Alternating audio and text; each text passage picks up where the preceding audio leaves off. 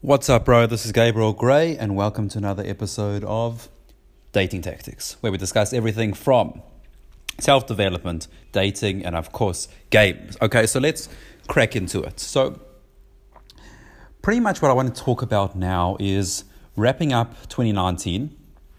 Okay, and I'll tell you a little bit about my plans, but then what I want to reveal to you is pretty much a tip that is literally going to change everything. Okay, lots of people get burnouts, they get fatigue in this journey. It's bec- and one of the reasons is because they literally do not do this. Okay, and that's what I'm going to cover in this episode. Something to just give you that edge going into 2020. Okay, so firstly, just to update you with my plans and what my New Year's is actually going to be about. So I'm actually going on a silent retreat. I've done that, I think, the last four years in a row. I'm always on a silent retreat during New Year's. And lots of guys are thinking, hold on, why aren't you gaming? Why aren't you going out? Why are you on a silent retreat? Well, look, obviously, there's a lot of benefits to going on a silent retreat. I'm not necessarily going to talk about all of that um, to do with meditation and taking it easy and all of that. What I'm going to talk about is I went through my journey, okay? And I was pretty much going out consistently every night and almost every day, okay, for at least six years, okay? And then I slowed down a little bit. Now, why did I slow down? I slowed down because I hit burnout. Okay, what is burnout? Burnout is basically where, um, look, I was like forcing myself to go out. I didn't really enjoy it at all. I, every night was a just a huge um, it was just this emotional battle to get myself out and to stay in the field and to um, interact with women and it was draining and i thought to myself hold on why? I don't want to be here. And i just forced myself and it wasn't enjoyable okay at all. I hit heavy burnout but it took me around six and a half years to get there. Now i see a lot of guys and this actually i spoke about on the surgical method mastermind call yesterday. So I just wanted to put it in an episode.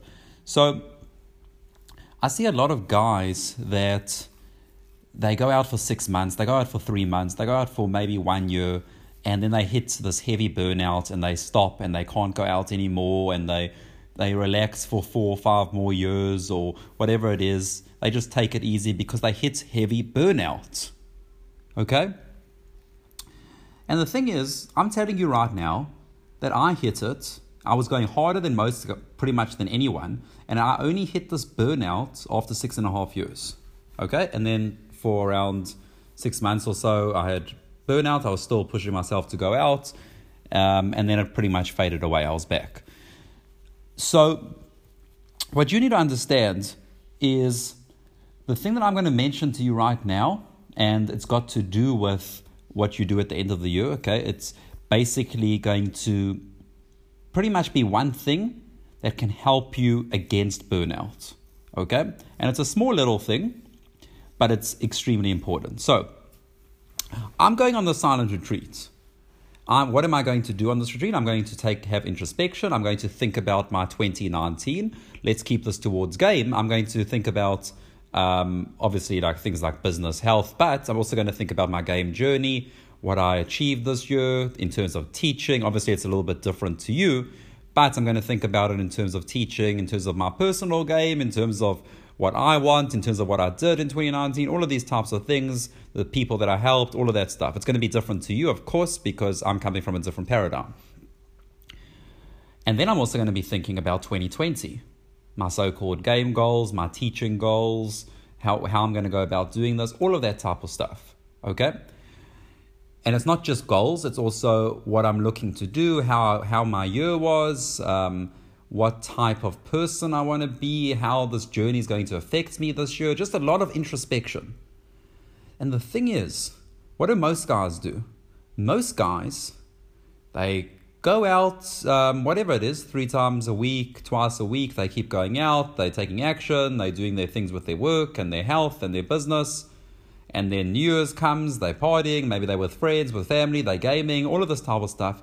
They never, ever give themselves even one single day to think about their year in terms of their game journey and their success with women. They never ever think about, even give themselves one day, okay, to think about how the year went, to think about what they achieved, to think about how they felt, to think about how the year went, to think about what happened in the year, to think about the next year to come and their goals and what they want and how it's going to come and how it's going to happen. Now, again, you can do this with everything. But what I'm telling you is, I'm not sitting here saying, oh no, make your goals, write down your goals, all of that. I'm someone who I did this proactively, okay? I did this proactively. Even before I went on these silent retreats, I would always take a day off. And in the beginning, it was only focused around game, where I would only think about my game journey. Now, obviously, I'm thinking about things also to do with business and um, surgical pickup and um, health and all these types of things. But you need to give yourself one full day where you do absolutely nothing besides, obviously, you can eat, okay?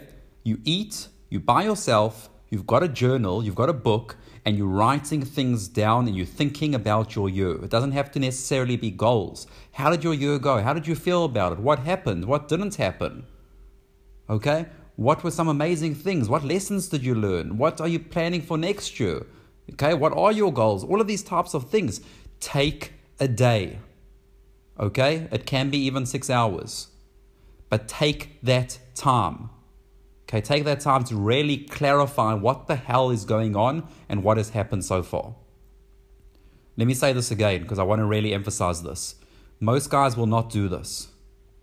Okay, they will not do this. Instead, they will rationalize by saying, No, I'm going out and I have to keep going out and it's uh, holiday times. I'm telling you, you do this, it's going to help you longer term and it's going to help you against certain things like burnout and you're going to clarify your learning lessons from the previous year. It's also going to help you give you clarity of what's to come.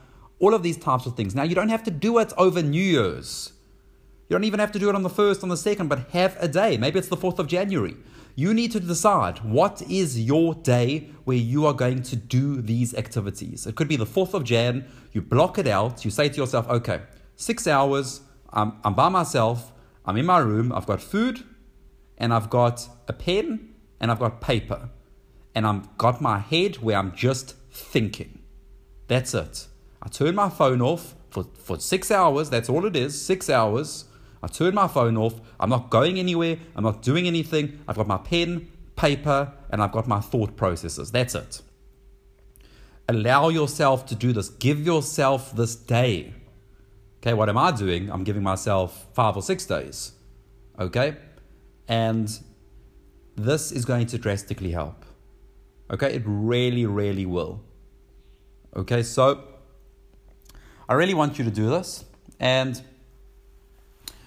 closing up 2019, I hope you've learned a lot from all these dating tactics episodes. I mean, there's been so much. I always want to share what's on my mind. I want to share some lessons, practical lessons, things that can help you.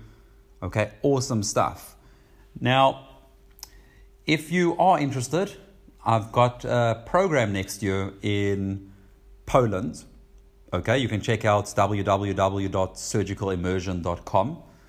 And I pretty much only am probably running one, maybe two programs the whole of 2020.